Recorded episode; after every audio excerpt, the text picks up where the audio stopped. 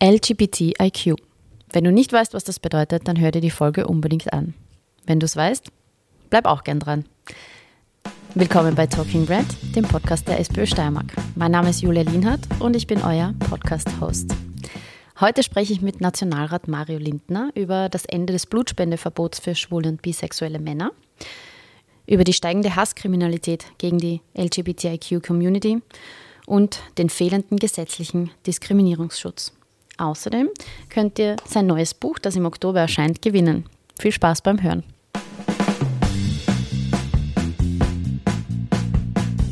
Hallo Mario, schön, dass du da bist. Hallo, danke für die Einladung. Gerne.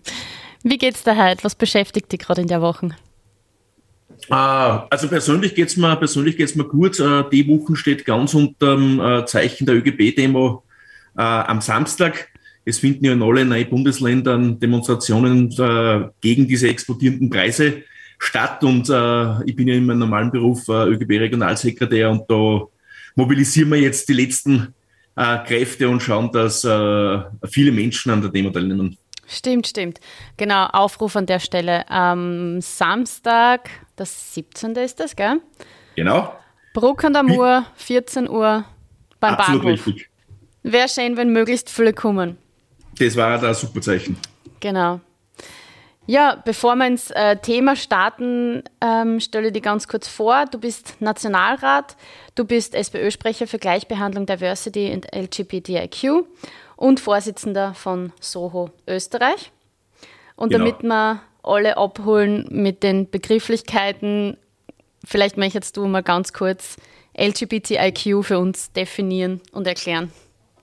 Ja, LGBTIQ ist äh, quasi die queere äh, Organisation innerhalb der, der SPÖ. Also äh, wir setzen sie für, äh, für lesbische, lesbische Menschen, äh, für schwule Menschen, für Bisexuelle, für Trans äh, äh, Menschen äh, und alles, was quasi mit dem Begriff queer äh, zu tun hat, ein. Das ist die Organisation. Genau, und es gab jetzt für die Community, für die LGBTIQ-Community, einen großen Meilenstein, Meilenstein zu feiern in letzter Zeit. Und das war das Blutspenden. Äh, warum hat das so lange dauert und ähm, wer hat sich da quergestellt? Ja, warum das wirklich so lange dauert hat, äh, ist eine Frage, die ich noch nicht beantworten kann, weil es für mich ja unverständlich äh, war schon seit, äh, seit, seit Jahren, äh, warum dass man gewisse Gruppen quasi vom Blutspenden äh, ausschließt. Unsere Argumentation war immer, es muss bei diesem Blutspende-Fragebogen, also den, was man ausfüllen muss, bevor man Blutspenden geht, äh, das individuelle Risikoverhalten äh, jener Menschen abgefragt werden, die quasi Blutspenden gängen.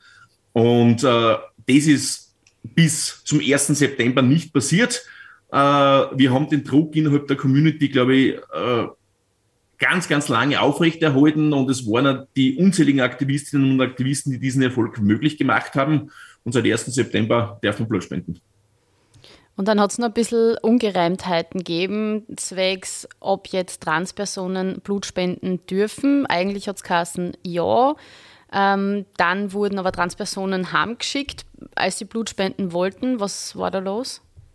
Ja, das war ein bisschen eine äh, total absurde äh, Situation. Äh, wir haben natürlich die Gelegenheit äh, genutzt, äh, mit einigen Aktivistinnen am 1. September, also den Tag, äh, wo das Blutspendeverbot für Männer, die Sex mit Männern haben, plus für Transpersonen äh, gefallen ist.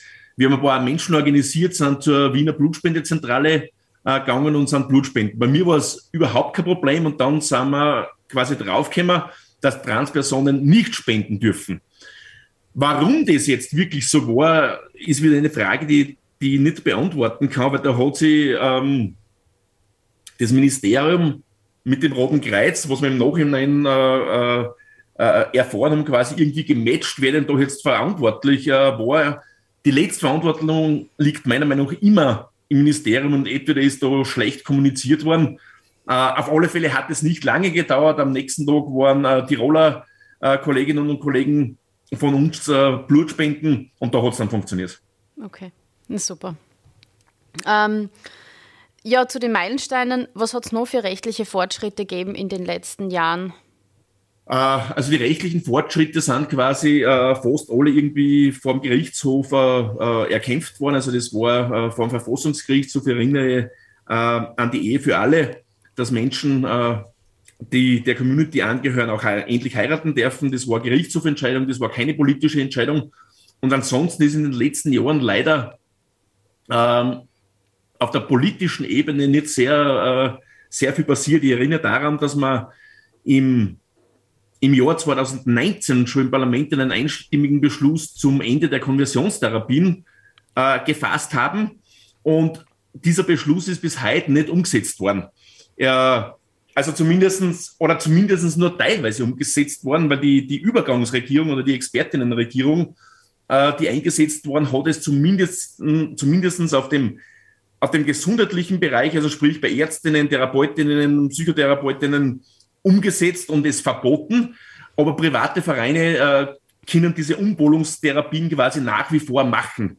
Und da frage ich mich schon, was es, äh, was es nur braucht, wenn es einstimmige Parlamentsbeschlüsse gibt. Und es war 2019 der erste und daraufhin hat es noch weitere gegeben, warum das die Regierung das bis jetzt nicht umgesetzt hat.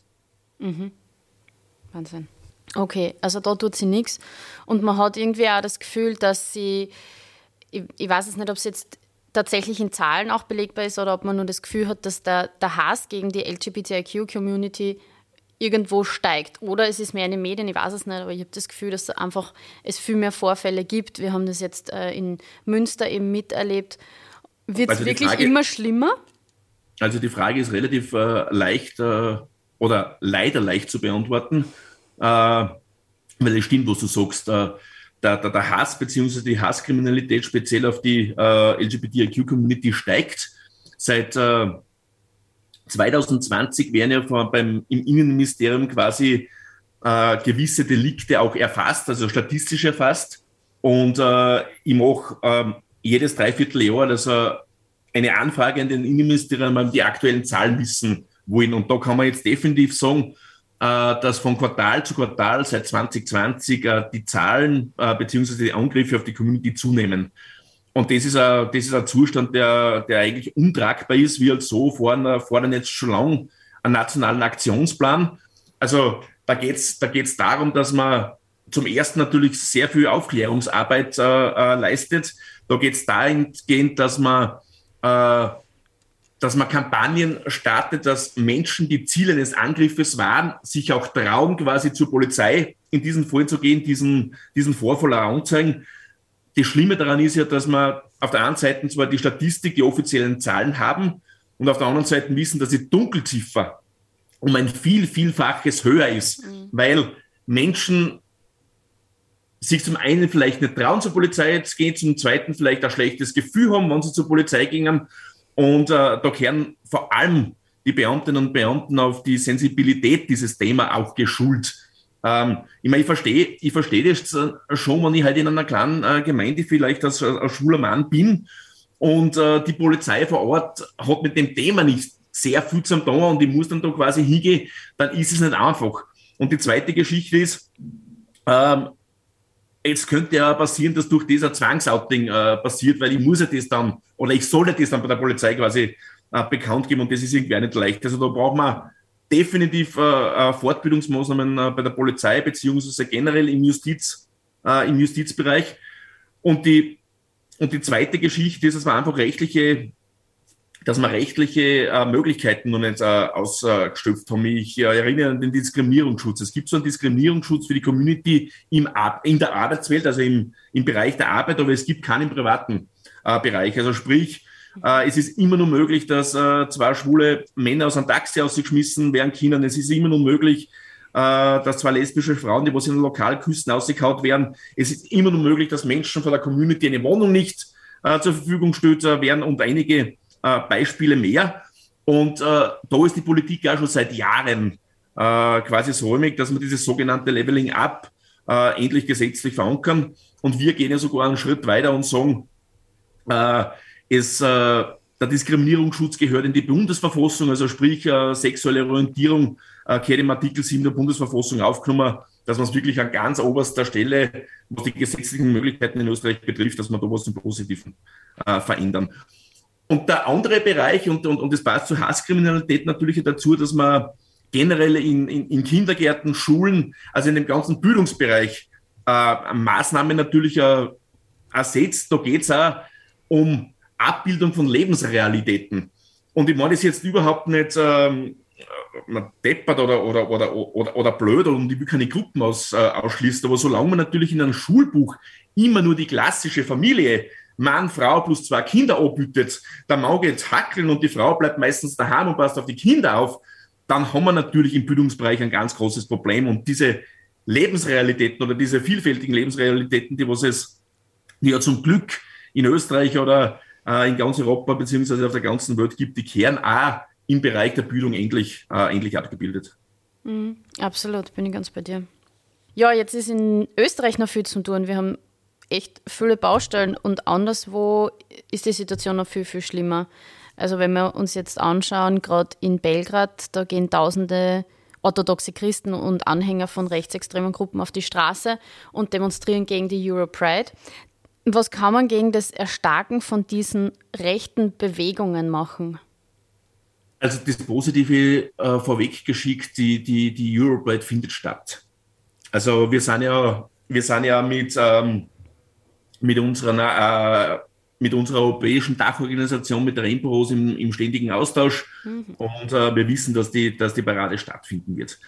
Ähm, wir merken ja, das, wir merken ja diesen, diesen, diesen, diesen Angriff quasi speziell, äh, was rechte und rechtsextreme Gruppen betrifft, ja nicht nur im Bereich der Community, sondern wir haben es ja in vielen anderen Bereichen. Ich erinnere an die Abtreibungsdebatte, ja. äh, die was in Amerika äh, stattgefunden hat. Ich erinnere an die LGBT-freien Zonen in, äh, in Polen, äh, beziehungsweise äh, was sie in Ungarn anspült. Und ich glaube, die Sozialdemokratie war immer dafür bekannt, dass wir äh, immer internationalen Denken immer international denken und auch diese internationale, internationale Solidarität einfordern und auch leben müssen. Und ich glaube, ich glaube, eines der, der, der, der besten Dinge dagegen zu, zu, äh, zu wirken quasi ist echt, dass man Lebensrealitäten, dass man Lebensrealitäten sichtbar macht. Also diese Sichtbarkeit äh, in diesem Fall speziell der LGBT-Community äh, ist irgendwie extremst, äh, extrem wichtig. Und ich glaube, man muss LGBTQ-Politik, äh, Frauenpolitik und viele andere, also so, so quasi, wenn man immer ähm, von Diskriminierung in diese Gruppen da irgendwie spricht, es immer mit der sozialen Frage verknüpfen.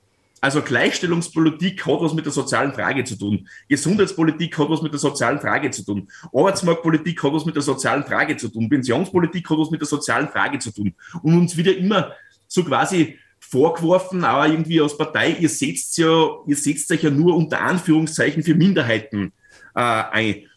Da frage ich mich aber auch ganz offen und ehrlich, äh, wie man da jetzt Minderheiten äh, definiert, weil wenn man sich nur die LGBTIQ-Community in Österreich sich anschaut, wir sind größer als Vorarlberg Einwohnerinnen hat, wir sind größer als Tirol Einwohnerinnen hat, größer als Salzburg, größer als Kärnten und größer als das Burgenland. Also von welcher Minderheitenpolitik ja. man da spricht und speziell natürlich von den Rechten da irgendwie spricht. Also diese Frage erschließt sich mir nicht ganz, weil dann konnte die ja um, umgekehrt fragen, soll man jetzt für die Vorarlbergerinnen nichts mehr da, soll man jetzt für die Tirolerinnen nichts mehr da, für Burgenland, Salzburg oder Kärnten, also das ist ja doch absurd. Mhm. Aber ich glaube, dass es, dass es uns innerhalb der Sozialdemokratie gelingen muss, äh, ein, Projekt, also, ein Projekt der radikalen Solidarität aufzubauen. Äh, ich bringe jetzt gemeinsam mit der Evelyn Regner in Kürze ein Buch heraus, das genau diesen, das genau diesen Titel hat, radikale Solidarität, weil wir dürfen eins nicht zulassen, dass man unterschiedliche politische Forderungen, unterschiedliche politische Gruppen und um das äh, böse Wort irgendwie Minderheiten jetzt zu sagen, dass wir uns gegenseitig ausspülen. Weil im Endeffekt oder im Ende oder am Ende des Tages geht es um eins, dass wir ein besseres Leben für alle Menschen in Österreich, in Europa und auf der ganzen Welt haben. Und das muss der Anspruch der Sozialdemokratie sein. Und darum warne ich davor, dass auch innerhalb unserer Organisation äh, Menschen anfangen, dass man gewisse Gruppen gegenseitig äh, ausspült. Es geht um ein gutes Leben für alle. Mhm. Cool, das habe ich nicht gewusst, dass ihr ein Buch veröffentlicht. Äh, wann kommt denn das es, raus? Es ist ja noch nicht so bekannt. Also es ist mittlerweile seit, let man jetzt sage ich es jetzt richtig, ich glaube seit letzter Woche ist es in Druck hm. und wir werden, äh, wir werden Mitte Oktober äh, das Buch präsentieren. Sehr dann, fein. Dann viele spannende äh, Autorinnen und Autoren dabei. Ja, dann können wir vielleicht gleich im Podcast drei Stück verlosen. Das bringen wir sicher zusammen. Cool. Also die ersten drei, die, an, die eine Nachricht an unser Instagram-Profil Talking Red schicken, haben ein Buch gewonnen. Sehr cool. Gratuliere, das ist sicher ein Stückel Arbeit und sehr viel Herzblut drinnen. Definitiv und da möchte ich mich wirklich bei, äh, bei allen, die an diesem Buch mitgewirkt äh, haben, äh, die Koordination hat mein, äh, mein parlamentarischer Mitarbeiter Sebastian Bay übernommen und das war schon wirklich eine Mörderaufgabe. Und äh, es klingt irgendwie so leicht, man, man macht irgendwie ein Buch und äh, ja, dann schreibt man halt irgendwie was und dann ist das Buch fertig. Jetzt sind wir draufgekommen, nein, so ist es nicht. Äh, und wir haben uns letzte Woche wirklich gefreut, wie wir erfahren haben, äh, dass, es im, dass es im Druck ist. Ja, echt. Sehr cool. Ähm, eh spannend. Ein Buch habe ich noch nie ausgebracht. Ja, first. It's a first. Cool. Was sind deine direkten Forderungen an die derzeitige Bundesregierung? Also wenn ich jetzt wieder im Community-Bereich bleibt, dann ist es wirklich an der Zeit, dass man das Labeling ab, also sprich den Diskriminierungsschutz, äh, endlich gesetzlich äh, verankern. Das ist äh, das übergeordnete äh, äh, Ziel.